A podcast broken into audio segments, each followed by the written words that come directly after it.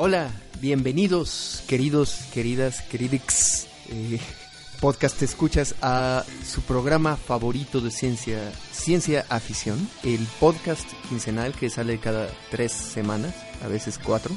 Y estamos como siempre, Gloria Delgado Inglada. Hola, Gloria, ¿cómo estás? Este, híjoles, fíjate que Gloria no pudo venir el día de hoy, pero no voy a decir que me mandó ella porque sería echarle la culpa, ¿verdad? Pero digamos que eh, como bateador emergente este, estoy... eh, est- est- estás tú. Sí. Bueno, pues sí, como escuchan, tenemos un invitadazo el día de hoy, que es eh, el doctor, lo siento, te voy a tener que llamar por tu nombre cristiano. Jorge Manuel Suárez Medellín, mejor conocido como Jorge Holmash y conocido para el público de ciencia ficción como el doctor Charlatini.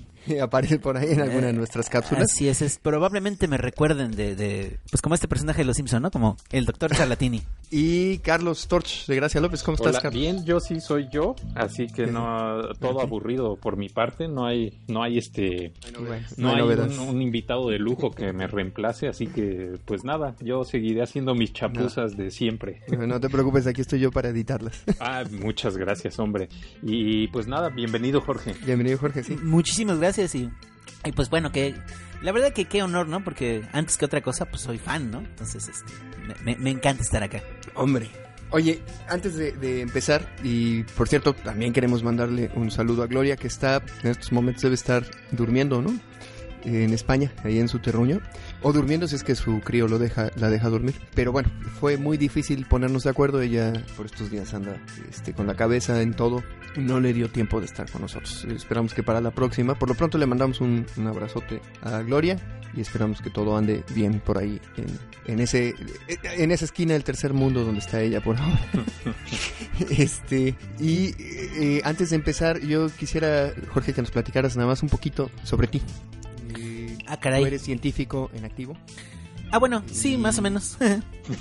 Bueno, creo que hoy todos los científicos en activo un poco más o menos, que es señal de los tiempos, pero mm, platícanos qué es lo que haces en específico. Tú eres biólogo. Yo soy biólogo de formación y posteriormente me he dedicado más a, a cuestiones de química de productos naturales, particularmente química de hongos. Ahorita estoy trabajando en el Centro de Investigaciones Cerebrales de la Universidad Veracruzana y estamos trabajando pues principalmente buscando aplicaciones para metabolitos aislados a partir de hongos, no de hongos alucinógenos tristemente porque pues todavía no tengo muchas ganas de, de irme a la cárcel, ¿no? Pero sí de otros tipos de hongos que han demostrado tener este propiedades semejantes a, algunas hormonas esteroideas. Entonces, eso es lo que yo hago, digamos, para pagar mis cuentas, pero pues en los ratos libres pues también este estoy interesado en este tipo de cuestiones de divulgación de la ciencia sobre todo y, y divulgación del- del pensamiento crítico ¿no? Dale, pelear con extraños en Facebook. básicamente Sí. esa es la esa es la manera más correcta de decirlo sí Cachet- cachetear subnormales, ¿no?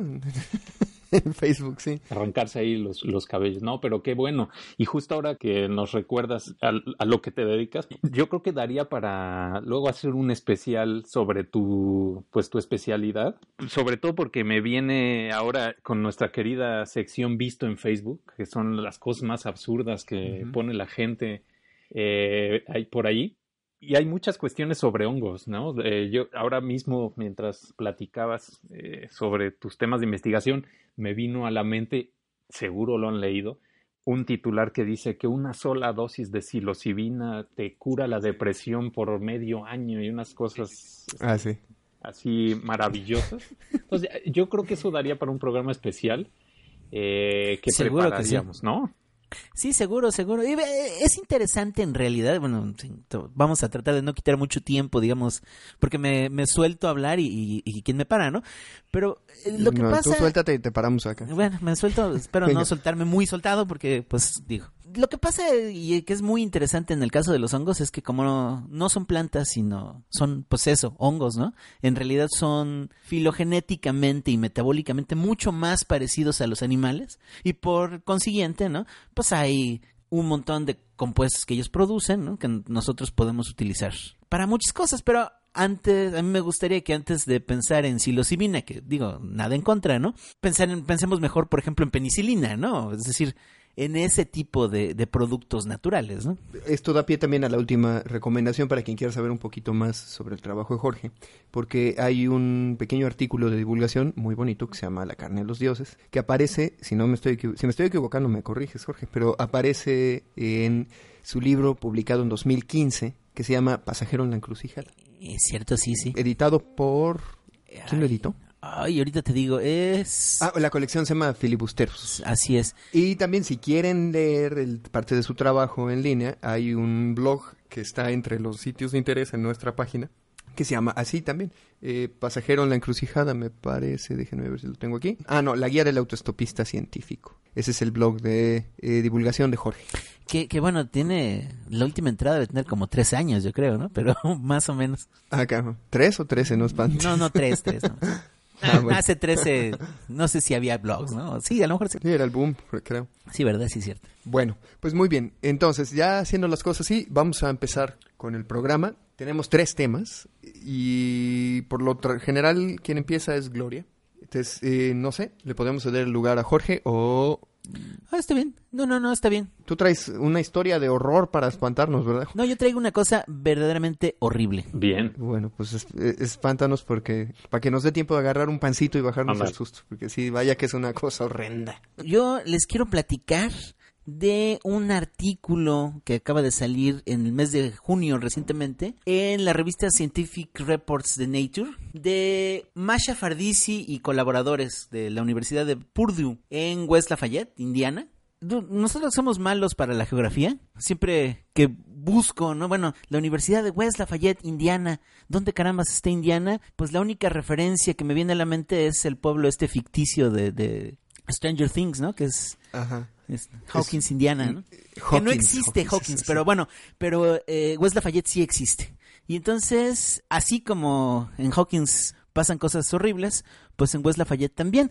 Llegan bichos, bichos horrendos, sí. Sí, bichos horrendos. La verdad, este, yo preferiría encontrarme cualquier día al, al Demogorgon que, que a los bichos de los que trabajaba este estudio que tristemente pues todos conocemos, que son las eh, llamadas cucarachas rubias o cucarachas alemanas, Blatella germánica. Pues yo creo que ya todos las conocemos, son unos bichos horrendos, ¿no? Y además de ser horrendos, pues tienen muchas este, cosas terribles, ¿no? Para empezar, son vectores de bacterias patógenas y además son productores de alérgenos que se diseminan a través del aire y, y son de los principales causantes del asma. Pues, Es decir, obviamente no de los únicos, pero también de los causantes del asma. Y tienen un problema las cucarachas, estas Blatella germánica, igual que el resto de las cucarachas, que pues son muy difíciles de eliminar el estudio del que les voy a platicar está pues bien interesante porque lo que hicieron fue en seis meses en dos localidades, una en, en- en el estado de Indiana y otra en el estado de Illinois.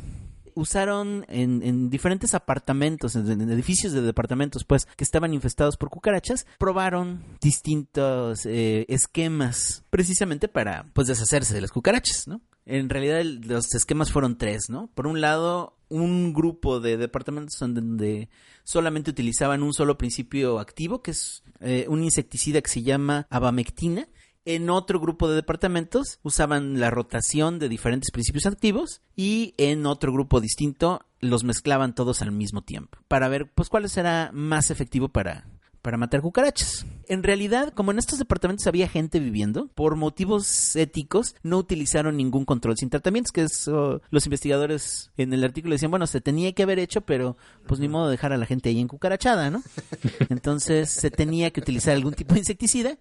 Y bueno, encontraron cosas, desde cosas muy triviales, ¿no? Como que, por ejemplo, en que hay más cucarachas en Danby, Illinois que en Indianápolis. Cosa que, pues, digo, supongo que les debe interesar mucho a las personas que viven en estas ciudades, pero aparte de eso, encontraron algunas cosas que son más o menos aterradoras, diría yo, ¿no? Encontraron es que, les decía yo que son tres tratamientos, ¿no? Uno donde utilizaban esta abamectina, y este tratamiento de abamectina fue, por casualidad, el único tratamiento que tuvo en una sola de las muestras, en uno solo de los departamentos, que pudo erradicar a las cucarachas, pero solamente una vez. Porque suponen los investigadores que se trataba de una población de cucarachas que no era resistente. Entonces se aplicó al, primer mes, al segundo mes ya no encontraron cucarachas y estaban bien contentos. Solamente en uno de los múltiples este, repeticiones que hicieron de este, de este tratamiento. Porque en realidad en el resto de las muestras, pues las cucarachas sobrevivieron resistieron pues la presencia de este compuesto activo.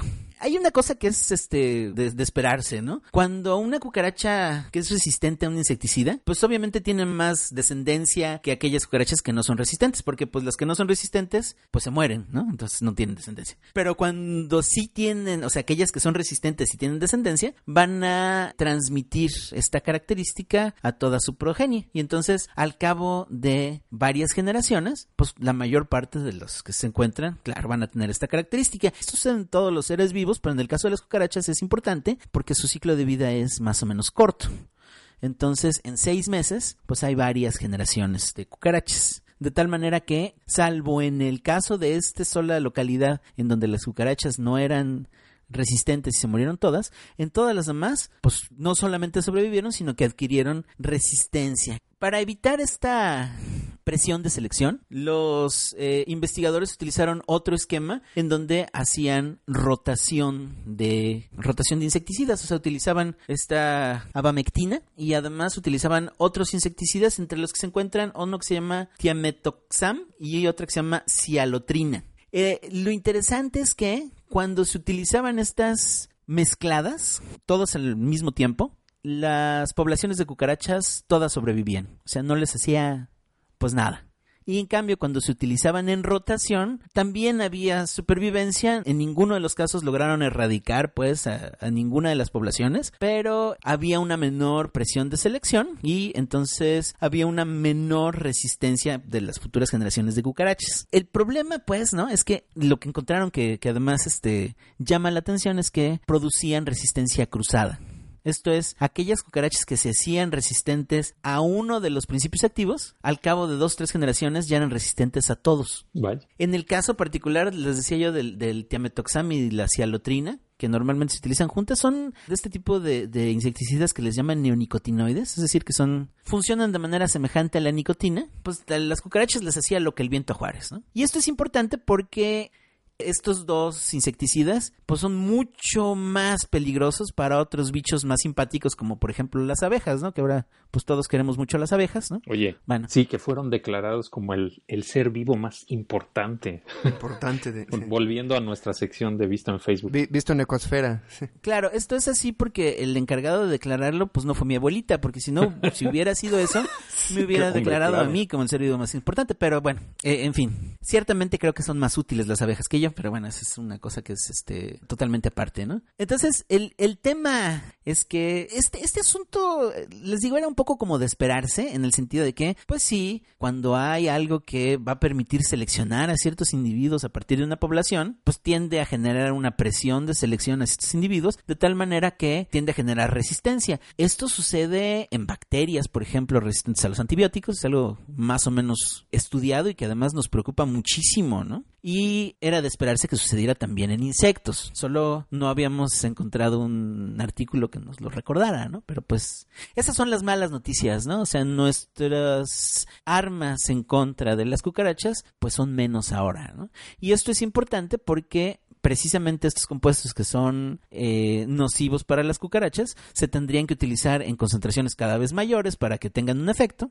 pero eh, en concentraciones mayores pues también son peligrosos para, para nosotros, ¿no? La diferencia es que nuestro ciclo de vida no es tan rápido como el de las cucarachas, no tenemos tantos hijos por fortuna, ¿no? Y entonces, este, de la misma manera es más difícil que nos vayamos haciendo resistentes a este tipo de, de situaciones y pues bueno, no sé cómo hacer más horrible esto, ¿no? Yo no sé ustedes, yo la verdad yo voy a tener pesadillas hoy en la noche con esta con esta situación y, pues este me vendría bien la verdad alguna buena noticia, no sé tengan ustedes alguna por ahí. Yo yo te tengo una noticia muy mala que es que hace tanto calor que seguramente vas a tener algunas visitas de esos entrañables bichos en tu casa por esta temporada.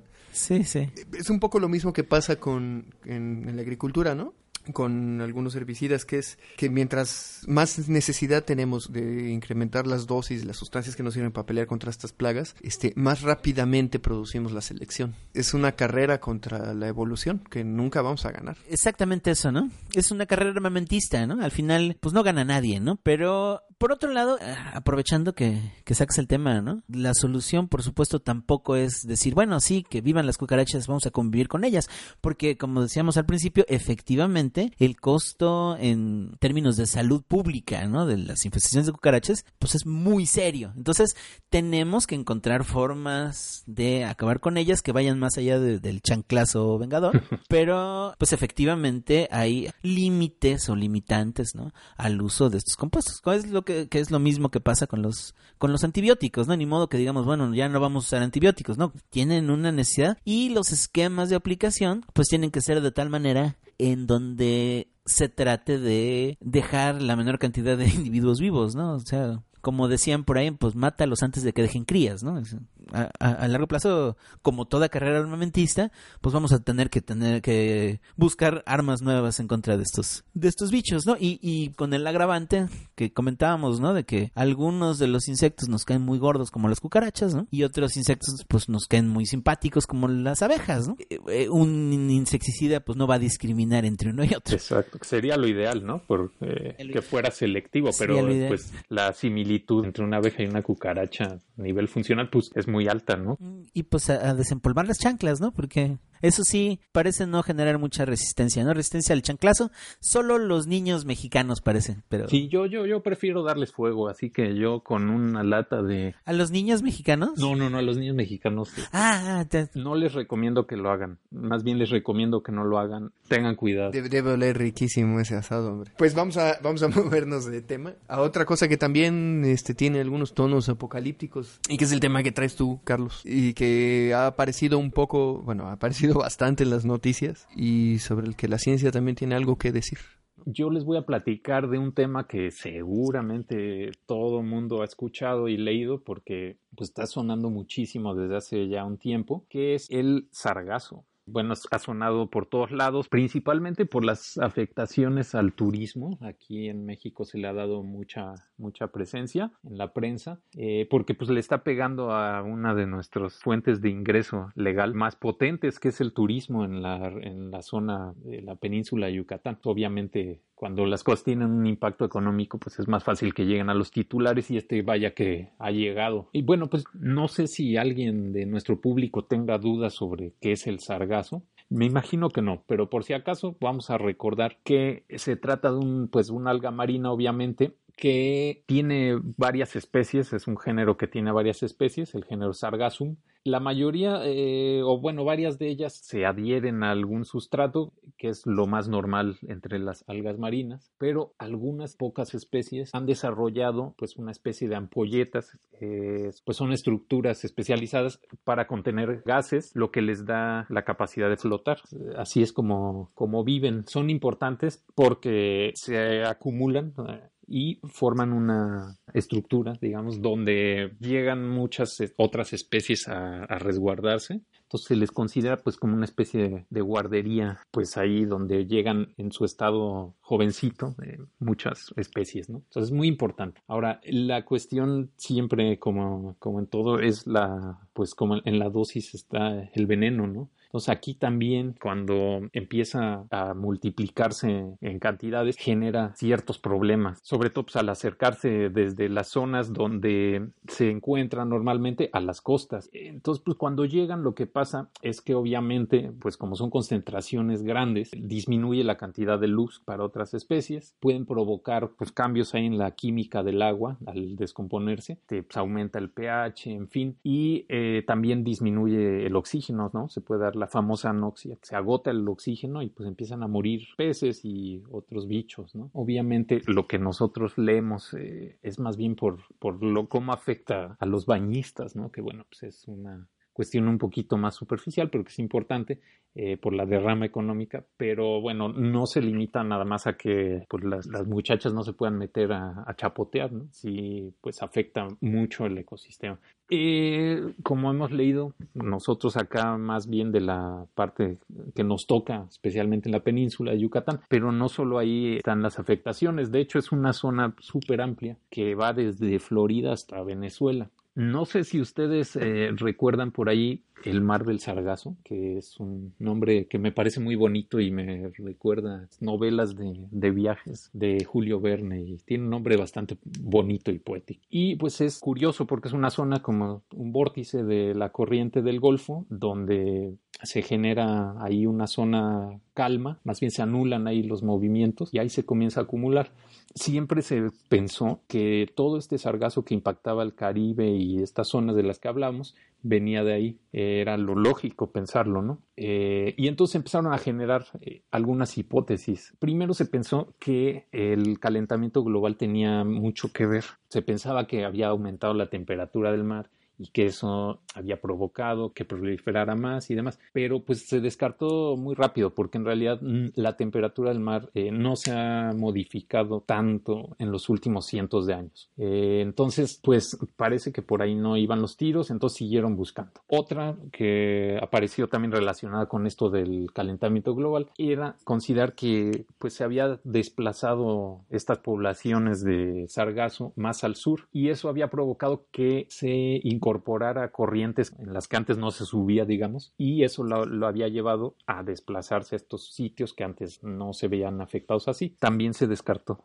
también se pensaba que hubo una temporada de varios años en las que no hubieron ciclones en, el mar de los Sargazos, que esto podría haber generado que se, pues que crecieran más las poblaciones, que no se hayan visto afectadas por esto, y también pues que a lo mejor incorporación de polvo de África, pues con nutrientes a esa zona, eh, y bueno, pues eso se pensaba, ¿no? Pero no, al parecer no van por ahí los tiros, como les decía. Esto lo descubrieron mediante un, un estudio que hizo ahí un grupo de científicos de varias instituciones que analizaron este, datos satelitales de un periodo de casi 20 años, de 19 años. Y por allí lo que descubrieron fue muy interesante, pues descubrieron una zona mucho más amplia que el mar del, Sargazo, que está en el Atlántico, pero no en esa parte, sino mucho más eh, al sur, desde las costas de África, el sur de las Islas Canarias, hasta las Antillas, hasta aquí en el Caribe, y de ahí hasta la desembocadura del Amazonas. Entonces es una zona pues amplísima en comparación con el mar del Sargazo. Y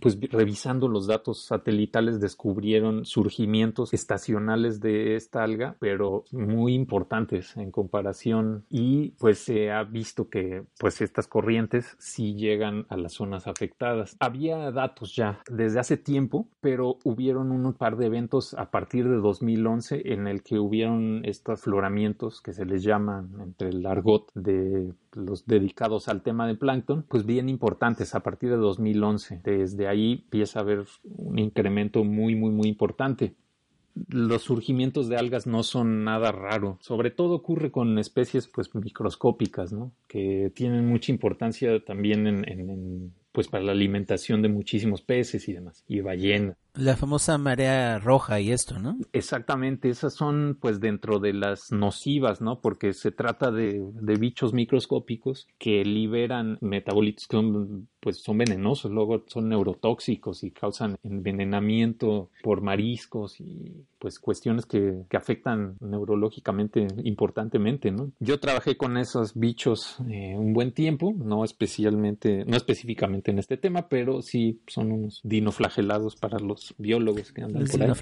sí, que son los causantes y sí son son peligrosos, ¿no? Sí, sí pegan feo. justo esto que estos surgimientos de las conocidas mareas rojas es justo lo mismo que pasa con esto del sargazo y que pasa con otras especies de algas que no son ni mucho menos nocivas. Con estas dos tenemos problemas, ¿no? de diferente tipo, pero pues hay otros muchos surgimientos de, este, de estas algas que son tremendamente importantes para las pesquerías, para lo que les decía las ballenas y un montón de especies porque sin eso sería un desierto el mar y para la generación de, oxígeno y para la captura de, dióxido de carbono que pues luego estos microorganismos atrapan en sus células, son unicelulares eh, y se va al fondo del mar, ¿no? Y ahí se deposita y pues, también tiene que ver con la atmósfera. Estos surgimientos ocurren cuando las aguas profundas que están cargadas de nutrientes que se van acumulando allí, que vienen de los ríos, por ejemplo, principalmente, eh, todos esos sedimentos que llegan de la, de la tierra, pues tienen muchos minerales y las aguas superficiales suelen tener concentraciones muy bajas de, de, ellos, ¿no? Entonces ahí están los microorganismos este, en estas aguas y cuando esto surge, pues es como pues como la feria el pambazo ahorita que hubo aquí en Jalapa, ¿no? Entonces, este, digamos, hay pambazos gratis para todos, ¿no? y pues se vuelven locos y todo el mundo va ahí y se come todo lo que puede y se empiezan a reproducir y como son organismos que tienen un ciclo de vida muy corto, pues en un tiempo muy corto pues hay una gran cantidad ahí, ¿no? La cuestión del sargazo es que se multiplica de esta manera y es mucho más difícil controlar porque es una cantidad de biomasa enorme. En esta zona que les decía del Atlántico que se ha descubierto gracias a estos estudios de las imágenes satelitales, la zona mayor que se midió de concentración de sargazo es de 8.000, casi 9.000 kilómetros cuadrados. Entonces, pues es inmenso, inmenso. Y la biomasa que se calculó con estas imágenes, que bueno, obviamente es un aproximado, es más o menos de 20 millones de toneladas. O sea, es algo pues difícil de, muy difícil de pensar, ¿no? Siquiera. Entonces, solo por volumen, pues es un problema eh, enorme, ¿no? Ahora, imagínense no todo eso llega a, las costas, ¿no? Pero pues una, buena cantidad sí. Entonces es un problema contrario a lo que dicen por ahí que no es grave, es, muy grave. Es muy grave y no solamente por la cuestión del turismo, sino pues por la afectación a muchos ecosistemas frágiles, los arrecifes de coral, en fin. Identificado el problema, eh, pues empezó a buscar las causas, ¿no? De los motivos de esta actividad tan grande en los últimos tiempos. Todavía no se sabe por qué, pero ahora las sospechas más fuertes son los sedimentos del, Amazonas. Eh, por ahí están buscando de momento y están revisando qué ha pasado en los últimos años en, esa cuenca hidrológica que yo creo que es la mayor del mundo, ¿no? Es muy, muy importante la cantidad de, agua que, que aporta al Atlántico y de agua que lleva un montón de cosas, ¿no? Eh, por ejemplo, se está empezando a investigar qué ha pasado con el uso de fertilizantes en esa gigante cuenca hidrológica del Amazonas. Hay, hay datos por allí que se han incrementado bastante desde el 2010 al año pasado, casi el 70% de uso de fertilizantes en esa cuenca. Y también están viendo qué ha pasado con la deforestación, que eso pues lo que haría es que este río pues arrastrara más sedimentos ricos en, en materia orgánica, lo que generaría estos surgimientos al darles pues gasolina ¿no? a los sargazos. De momento son hipótesis que se están revisando. Eh, pero bueno, pues seguro vendrán un montón de, investigaciones al respecto. Ya veremos qué pasa, pero de momento pues tenemos y parece que vamos a seguir teniendo muchos problemas con, esta especie eh, mientras no se encuentre una solución. Debe de tener alguna utilización, algún uso posible, ¿no? El, sargazo, ¿no? Así sea como biomasa para, no sé, para alimentar algún tipo de pescado, o qué sé yo, ¿no? O sea, debería de tener algún uso, ¿no? También, no sé, a lo mejor para pues para hacer fertilizantes. Sí, justo hay un tuit de la famosa y querida divulgadora Julieta Fierro. No creo que nos escuche, pero le mandamos un saludo. Es un tuit de 24 de junio, este, donde dice que sí existen uno máquinas para recoger sargazo y plantas procesadoras donde se seca y se emplea para alimento de ganado y fertilizante. Seguramente debe tener algún tipo de, de particularidades la especie de sargazo. No digo yo, nunca me he puesto a estudiarlo, ¿no? Por supuesto, ¿no?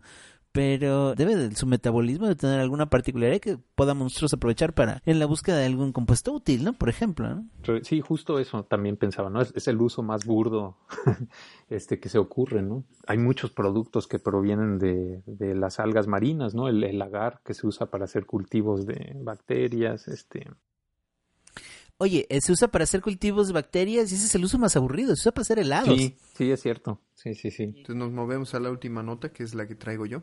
Yo traigo una nota de ocasión, así que extra, extra. Ciencia ficción les trae una nota de actualidad, al fin. Y digamos que fieles a nuestra costumbre, es tan actual que sucedió hace como 50 años. Ok. Así es, sucede que dentro de cinco días, perdón, dentro de cuatro días, este, desde el día en el que estamos grabando el programa, es decir, el 16 de julio, se cumple el medio siglo de uno de los mayores logros intelectuales de nuestra especie, que fue el momento en el que descubrimos que la luna no es de queso. Eh, lo sé, lo sé, es una triste noticia, pero pues así es. Eh, ¿Cómo se descubrió eso? Pues viajando a la luna. Es decir, el próximo 16 de julio se cumplen 50 años de la primera vez que un ser humano pisó. ¿Cómo? ¿No, no fue de todo este, de Stanley Kubrick? Eh, no tengo una respuesta preparada. Lo desarmaste. Oye, esa respuesta la tendrías que tener preparada. Pues, eh, bueno, se cumplen 50 años desde que el- una de las mentes más brillantes de la cinematografía mundial rodó el alunizaje en los estudios Pinewood en Inglaterra. Es una de mis de mis historias conspiranoicas este, favoritas, bueno, por decirlo de alguna manera. Y hay un falso documental que ya les arruiné la, Muy la sorpresa, pero lo vamos a poner por ahí en las referencias porque está buenísimo. Y va Dark sobre of ese the tema. Moon se llama.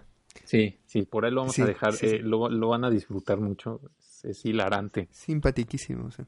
Y bueno, pues ahora antes de que cualquiera me reclame por glorificar un logro del imperio, tengo que decir que la fecha es trascendente en primer lugar por el valor científico de la misión Apolo 11, pues, del programa Apolo completo y de la misión Apolo 11, que fue la, que logró el alunizaje, y que nosotros que pues, somos queremos ser un canal de divulgación, pues no podemos obviarla. Entonces, eh, voy a compartir con algunos datos. La misión fue, pues eso, el clímax de la carrera espacial, que es lo que se conoce como el periodo de competencia entre Estados Unidos y la Unión Soviética. Y algo así como la hermana guapa de la horrible carrera armamentista, que se explica con el puro nombre.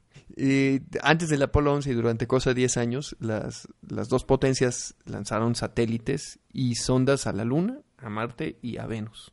El primer satélite exitosamente lanzado desde la Tierra a la órbita baja fue el que yo estoy seguro que ustedes tienen que saberlo porque es un nombre muy famoso, Sputnik 1. Ujú. Sputnik eh, significa satélite en ruso. Entró en órbita el 4 de octubre de 1957 y se mantuvo ahí por cosa de tres meses hasta que cayó nuevamente a la Tierra. Y estoy seguro también de que muchos de entre nuestro auditorio han visto antes una foto del Sputnik que parece una bola de masaje diseñada por Apple o un juguete sexual del siglo 25, el Un orgasmatrón. Un orgasmatrón. Sí. bueno, aunque te- el orgasmatrón era la, la cámara donde se metían los personajes. Sí, es cierto. ¿no? La bolita era eh, The Orb, Sí, Dios. el, el- El el Orb. del dormilón, ¿no? Dormilón, Sí. famosa película Woody Allen, El Dormilón. Bueno, pues podría decirse que el éxito de los soviéticos para poner este satélite en órbita fue el detonante eh, o, la- el banderazo de salida para la carrera espacial que produjo un avance científico pues, de verdad impresionante y que desafortunadamente sucedió a la par de otros desarrollos militares en un contexto geopolítico pues bastante podrido. Y cuatro años más tarde, la URSS de nuevo logró otro hito. Y por primera vez un ser humano alcanzó la órbita baja.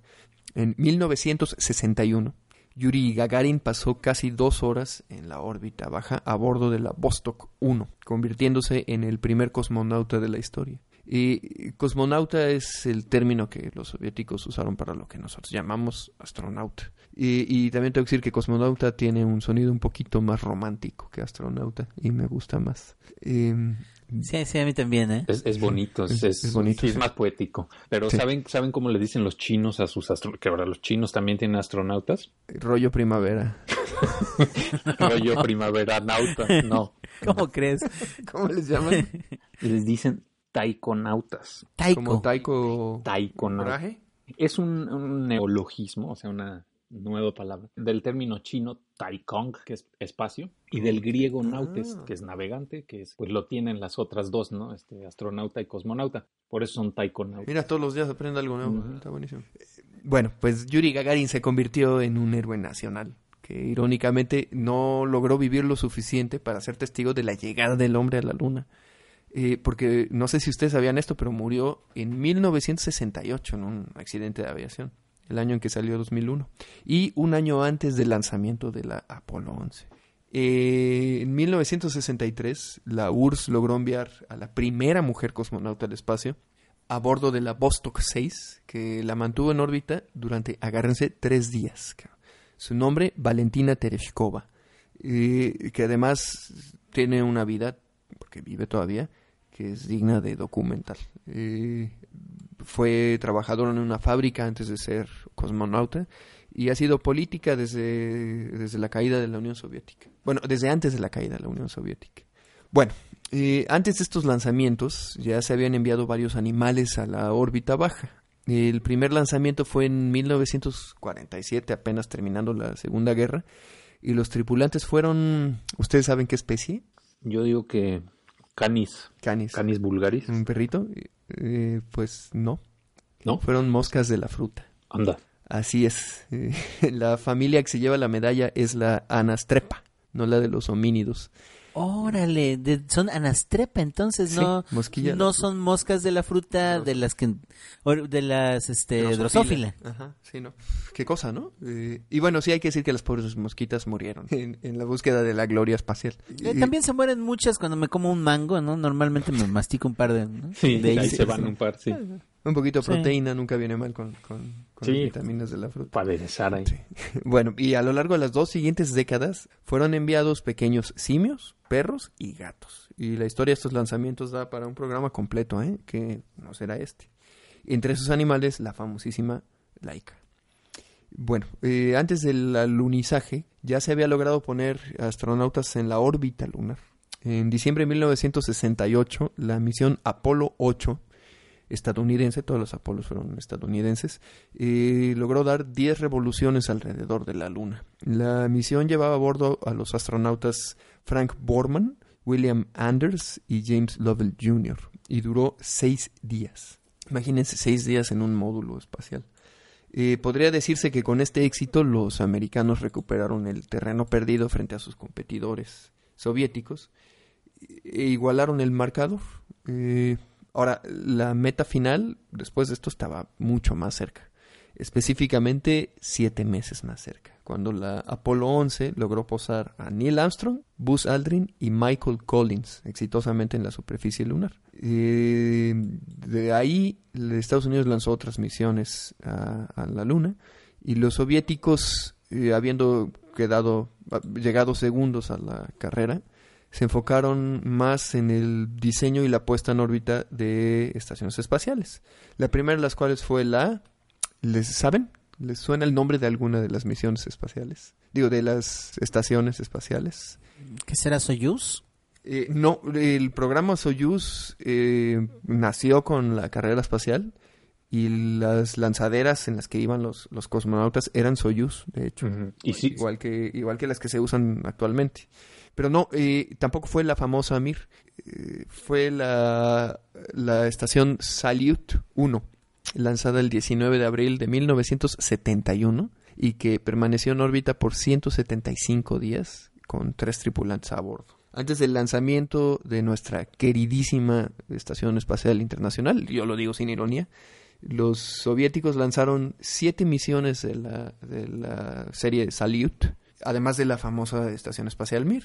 que la orbitó- Mir sí duró un buen tiempo en órbita, ¿no? Sí, sí, orbitó desde el 86 hasta el 2001. Y por ese entonces también eh, los estadounidenses, mentira, no fue por ese entonces, los estadounidenses también lanzaron una estación antes, que fue el Skylab, muy famoso, en 1973. Oye, la, la, perdón, la Mir salió de la Unión Soviética no, y de cuando hecho la, estrellaron ya no había tal, ¿eh? ya no había dinero, porque Wow, colapsó la, la economía pues sí, de la claro. Unión Soviética. Y además era una papa caliente al final, ya nadie quería meter dinero a esa misión. y ya estaba en el panorama, pues la- la- los programas espaciales ya eran colaborativos, fuertemente colaborativos para De entonces. hecho, la Mir, si no mal recuerdo, eh, creo que el transbordador espacial se llegó a acoplar con ella. El taxi espacial, eh, ah, mira. Pero bueno, yo no sé si han visto o si recuerdan fotos de, de la Mir, eh, pero un, un bicho muy bonito. Bueno, no sé, a mí esos aparatos me parecen todos muy bonitos. Al final ya estaba hecha pedazos. Sí, Todas, todas las, este, todos los paneles solares estaban, sí. estaba para el fierro viejo, ¿no? Al final. Pero bueno, en total, eh, volviendo ya a las misiones Apolo, fueron 10 misiones Apolo, empezando en la 7, que se lanzó en 1968, hasta la 17, que se lanzó en 1972. La que nos importa ahora, que es la Apolo 11, se lanzó, como ya dije, el 16 de julio de, 1900 de 1969 a las 8.32 am, más o menos la hora en la que yo todavía estoy soñando que, que toco en Opet, este, desde, desde el Centro Espacial Kennedy. El módulo lunar estaba montado en un cohete multifase Saturn V y, voló durante dos horas con 40 minutos, con 44 minutos, hasta el punto de inyección translunar, que es el punto en el que el cohete entra en trayectoria hacia la Luna. Y voló en esa trayectoria por tres días hasta que el 19 de julio de a las 19 de julio, sí, a las 12 con 21 de nuestro día entró en la órbita lunar. Y para entonces la misión tenía ya casi 76 horas de vuelo. O sea, hay que imaginarse el ambiente que se vivía dentro del módulo de comando. Y yo la verdad me pregunto si el famoso temple de acero de los astronautas les habrá permitido cumplir al menos un ciclo de sueño a bordo, eh, pensando en que estaban a un paso de hacer historia. Y al día siguiente, el 20 de julio a las 3.17 de la tarde, tras 102 horas de vuelo, el módulo lunar se posó en la superficie de la Luna, eh, específicamente en la zona conocida como Mare Tranquilitatis, el mar de la tranquilidad, que es uno de los mares lunares. Es una zona escogida por su poca presencia de cráteres, su accesibilidad, porque no había demasiadas colinas ni cañones, y su ubicación que la convertía en una buena zona de lanzamiento y una y, con una pendiente pues ligerísima, menor a los dos grados. Existen grabaciones públicas de- del alunizaje, así que no me voy a extender mucho con lo que voy a leer a continuación. Eh, ni tampoco quisiera quitarle su encanto al material original que si ustedes no lo han visto tendrían que verlo porque es uno de los registros históricos más importantes de nuestra especie. Pero las primeras impresiones de Neil Armstrong, transmitidas directamente al centro de control en Houston, mientras desciende del módulo y toca la superficie por primera vez en la historia, pues sí merecen leerse. Entonces voy a traducir un poquito lo que, lo que dijo.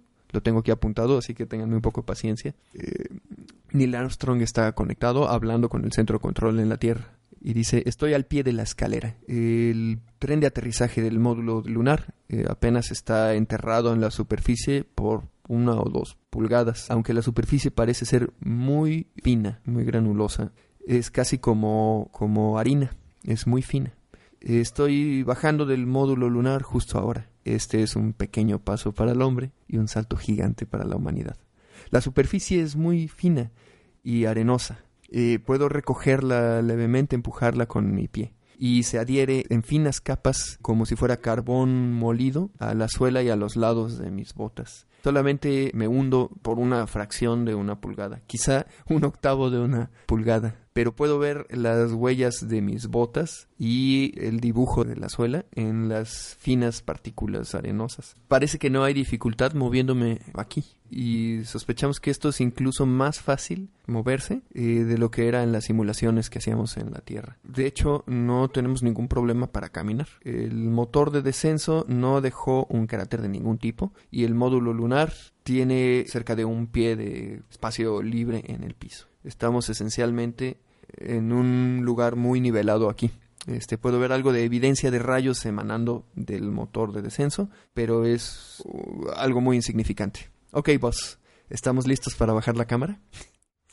Qué, qué, qué bonito, ¿eh? Tiene un cierto valor, así como la, la prosa. Más allá del valor histórico, ¿no? Es, está hasta, hasta bonito, pues, ¿no? Bien redactado. Leerlo y escuchar el diálogo entre Houston y el módulo lunar es una cosa espectacular porque son personajes que están enteros mientras están, que no es poca cosa, ¿no? Bajando, posándose por primera vez en el satélite.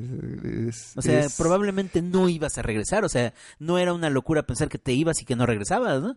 Y además se avienta la puntada de soltar un discurso de esta naturaleza que es, claro, son verdaderamente excepcionales. Justo para, para rematar lo que dices, momentos después bajó Buzz Aldrin del módulo lunar y describió la superficie lunar de la siguiente manera. Bellísimo, bellísimo, una desolación magnífica. y bueno, pues ahí lo tienen, llegaron a la luna. Y una vez ahí, los astronautas tenían varias tareas pendientes. Recolectar muestras de la superficie lunar. Lo primero, antes de instalar la cámara de televisión, antes de hacer la ceremonia histórica porque en caso de que hubiera un imprevisto y tuvieran que despegar nuevamente, lo primordial era llevar muestras de la superficie. Después instalaron la cámara de televisión y empezaron a trabajar mientras transmitían. Eh, estando ahí desplegaron un detector y un espectrómetro para medir el viento solar, aprovechando la falta de ionosfera en la Luna. Y se instalaron otros tres aparatos científicos. No sé si han leído sobre estos aparatos. El primero se llama Laser Ranging Retro Reflector, un retroreflector de rayos láser. Es un espejo, ¿no? Justo, es un espejo, es una especie de faro reflejante que está en la superficie de la Luna y que rebota los haces eh, láser que se lanzan desde la órbita terrestre. Esta luz reflejada permite conocer la distancia de ida y vuelta eh, con una gran precisión y es el único aparato que sigue enviando información de los que llegaron con esta misión, con el Apolo 11. Este tipo de mediciones sirve para ampliar nuestro conocimiento de la órbita lunar y de los cambios en su rotación, además de la velocidad a la que se aleja la Luna de la Tierra, que hoy se sabe que es de 3.8 centímetros por año. Díganme si no es una cosa bellísima esto. Saber que la Tierra y la Luna se alejan a ritmo de 3 centímetros por año. Y también se ha usado para medir el movimiento de precesión de la Tierra, eh, que es el cambio lento y gradual en la orientación del eje de rotación de la Tierra el otro experimento se llamaba Passive Seismic Experiment, que era un, un aparato que detectaba terremotos lunares. Bueno, no terremotos, sino, ¿cómo se llamarían? Cele, celemotos. Lunemotos, sí. Eh, también ha permitido mirar ciertos aspectos de la estructura interna de la Luna y desde en las siguientes misiones se instalaron otros sismómetros en la Luna con mayor capacidad. Eh, y el último aparato se llama Lunar Dust Detector, que se explica solo, un detector de polvo lunar. Estaba sujeto a un equipo de celdas solares y sirvió para descubrir que la acumulación de polvo lunar era curiosamente menor a la esperada. También sirve para monitorear la degradación de largo, a lo largo del tiempo de las eh, celdas solares por el efecto de la radiación y los efectos térmicos. Junto con esto, los astronautas tenían la misión de hacer fotografías estereoscópicas y panorámicas que se pueden ver en el sitio de la NASA y en todos lados donde uno los busque, que son espectacularmente bellas y que conservan este un romanticismo que, que, a mí me hace pensar en, en, una versión mejorada y además certera de los viajes de Marco Polo, por ejemplo. Además de eso, claro, colocaron la bandera de su país, of course. El 21 de julio, a la 1 con 52 minutos de la tarde, el módulo lunar despegó nuevamente con rumbo a casa. El módulo se encontró, el módulo lunar, se encontró con el módulo de comando que estaba en la órbita lunar y ahí se volvieron a ensamblar. Esta operación no permitía espacio para errores, que es lo que tú decías, Jorge. Cualquier error podría haber dejado abandonados a los astronautas en la superficie lunar y ahí se mueren. ¿eh? Una vez estuvieron muy cerca del, del desastre, la Apolo 13. Entonces, no, no era poco riesgo. El reingreso a la atmósfera terrestre sucedió el 24 de julio y después de eso los astronautas estuvieron bajo cuarentena por 21 días. Eh, después, eh, al final del programa, esta práctica se canceló cuando pues quedó muy claro que no existía vida microscópica de ningún tipo y que no era necesario, que, que no llevaba ningún patógeno con ellos de vuelta. También hubo, hay tecnologías derivadas que son hoy de uso cotidiano, derivadas en general de la carrera espacial y del programa Apolo. Entonces yo voy a contarles ahorita nada más las que vienen directa o indirectamente del programa Apolo. Y las comunicaciones inalámbricas eh, que son precursoras hoy de tecnologías como el Bluetooth se desarrollaron en este programa porque era justo el, el tipo de los sets inalámbricos que llevaban eh, adentro de sus cascos los astronautas. Eh, hubo avance en la ciencia de materiales, específicamente materiales suaves como la espuma con memoria que se usa en el interior de los cascos, en el interior del calzado. Y se van a reír En las de las almohadas. almohadas, sí, y los, y los colchones. El invento de herramientas portátiles y poderosas, que no es que no existieran, pero como pasó con el iPod, existía la tecnología, simplemente que no la habían puesto junta y no la habían presentado de ese modo, pues lo mismo pasó con las herramientas portátiles y poderosas, como las aspiradoras personales y los taladros de batería. Esto parece un chiste, ¿eh? pero es verdad, los astronautas tenían que deshacerse del polvo lunar una vez que reingresaban al módulo y lo hacían con una pequeña aspiradora personal y montar los aparatos requería que llevaran herramientas eh, a bordo, como taladros con baterías. Eh, hay más, los trajes de enfriamiento que, permiten hoy también a los astronautas subsistir en temperaturas extremas eh, y que se usan además aquí en la Tierra para proteger a trabajadores industriales o para ayudar en el tratamiento de una condición de salud rarísima, de la que yo acabo de enterarme, que se llama displasia hipohidrótica ectodérmica hipohidrótica ectodérmica, que es que el cuerpo no regula su propia temperatura. Sistemas de reciclaje de fluidos, que resultó esencial para el diseño de las máquinas de diálisis. El desarrollo de materiales reflejantes y aislantes, que hoy se usan en la construcción de casas, en los materiales de empaque de alimentos, en los uniformes de corredores y ciclistas, por ejemplo, y técnicas de congelado en seco para los alimentos. Además hay mucho más, estos son solamente algunos que yo que yo apunté por aquí. Precisamente estaba yo esperando que llegaras al asunto de los alimentos. No estoy totalmente seguro que sea exclusivo de, de Apolo, pero lo que sí se sabe es que la NASA en general desarrolló eh, los sistemas, no sé si han oído de estos sistemas HACCP o ARPCC, son una serie de siglas, ¿no? Que significan análisis de riesgos y puntos críticos de control, que es el sistema que se utiliza para el aseguramiento de la inocuidad alimentaria, el más certero hasta ahorita hasta la fecha se siguen utilizando y, y, y, son muy importantes en la industria y en, y en este, por ejemplo, en cocinas de hospitales, etcétera, etcétera.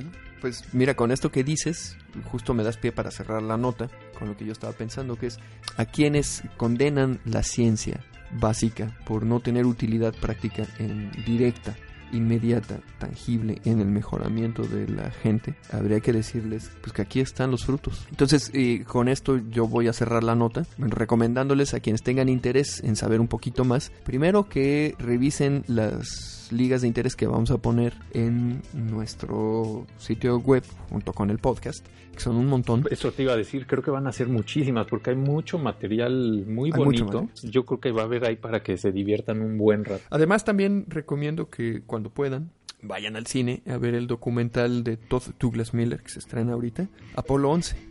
Y voy a dejar también la liga a el programa de Walter Cronkite, Cronkite, ¿cómo se llama? Cronkite. Uh -huh. Específicamente lo que voy a dejar van a ser las entrevistas con dos grandes de la ciencia ficción dura de Estados Unidos, este Robert Heinlein y saludos Gloria, Arthur C. Clarke. Híjole, ya casi eh, te ibas a este programa sin mencionar. ¿Cómo me iba a ir con este tema sin decir el nombre de uno de estos autores, que además es uno de mis autores favoritos. Eh, para terminar, ¿sabían ustedes que la misión estuvo a punto de ser un esfuerzo conjunto entre soviéticos y estadounidenses? No, yo no. No les voy a decir no, más. Yo tampoco. Pero voy a dejar el apasionante artículo de Artur en las ligas por si alguien quiere saber. Entonces, eh, estimado público, gracias por acompañarnos el día de hoy. Ya nos vamos a ir con esto.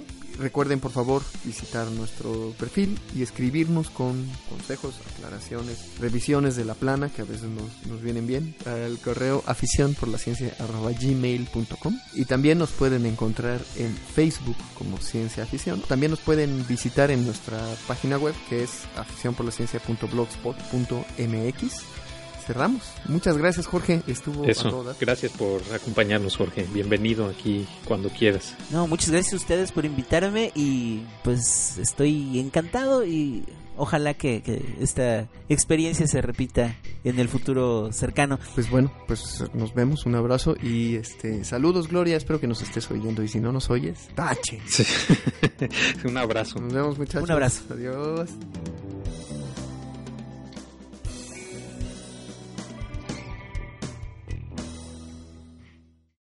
Ciencia Ficción es el programa de divulgación científica que todos esperan en la red. El programa más famoso, más maravilloso, más chiqui bombita, chiquitibum pam pau.